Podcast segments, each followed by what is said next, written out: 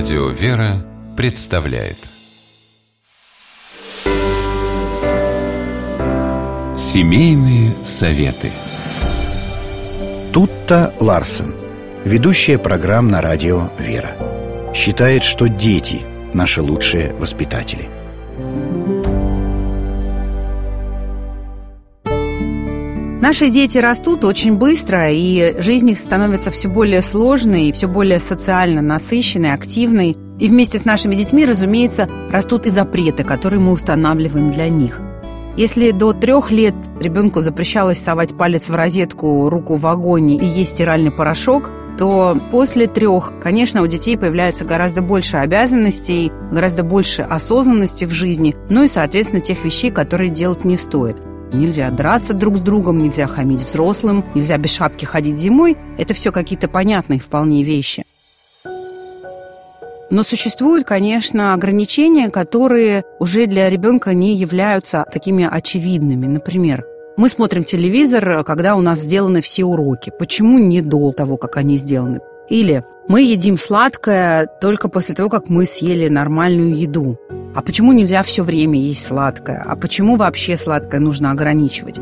Здесь у взрослых уже появляются тоже некоторые обязанности и задачи. Ты не можешь сказать ребенку уже в 6-7 лет, я запрещаю это, потому что я так хочу или потому что так положено. По идее, ты должен объяснить, почему ты это запрещаешь.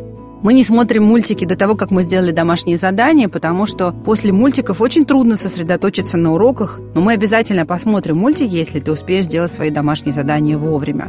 Если у вас не хватает словесных аргументов, вам в помощь поисковые системы. Например, когда мой сын бесконечно ел сладкое, мы с ним разглядывали картинки того, что бывает с зубами, пораженными кариесом, и надо сказать, что это произвело на него неизгладимое впечатление. Один мудрый психолог вообще сказал мне очень полезную и важную вещь. Если ты закрываешь перед ребенком одну дверь, обязательно открывай другую. Если ты что-то запрещаешь, предложи ему альтернативу.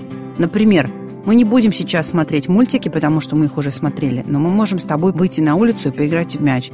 Причем выбирать нужно такую альтернативу, которая будет интересной не только вам, но и ребенку, которая для него будет действительно полноценной заменой запретов. Допустим, вы не даете ему есть шоколад – Приготовьте вместе с ребенком какой-нибудь классный кекс, который будет целиком полностью состоять из полезных ингредиентов и который будет интересно готовить и потом вкусно есть. Вообще, глядя на наши отношения с детьми, я могу сказать, что запретов у нас практически не существует. У нас есть некоторые договоренности и некоторые ограничения. И мы стараемся всегда вести диалог и объяснять детям, почему мы поступаем так или иначе – если мы устанавливаем детям неаргументированные запреты, мы тем самым нарушаем коммуникацию с ними. Мы рушим то хрупкое доверие, ту дружбу, которая так важна между родителями и детьми. Поэтому, если вы хотите ограничить ребенка в чем-то, подходите к этому творчески.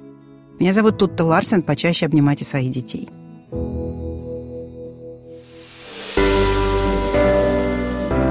Семейные советы –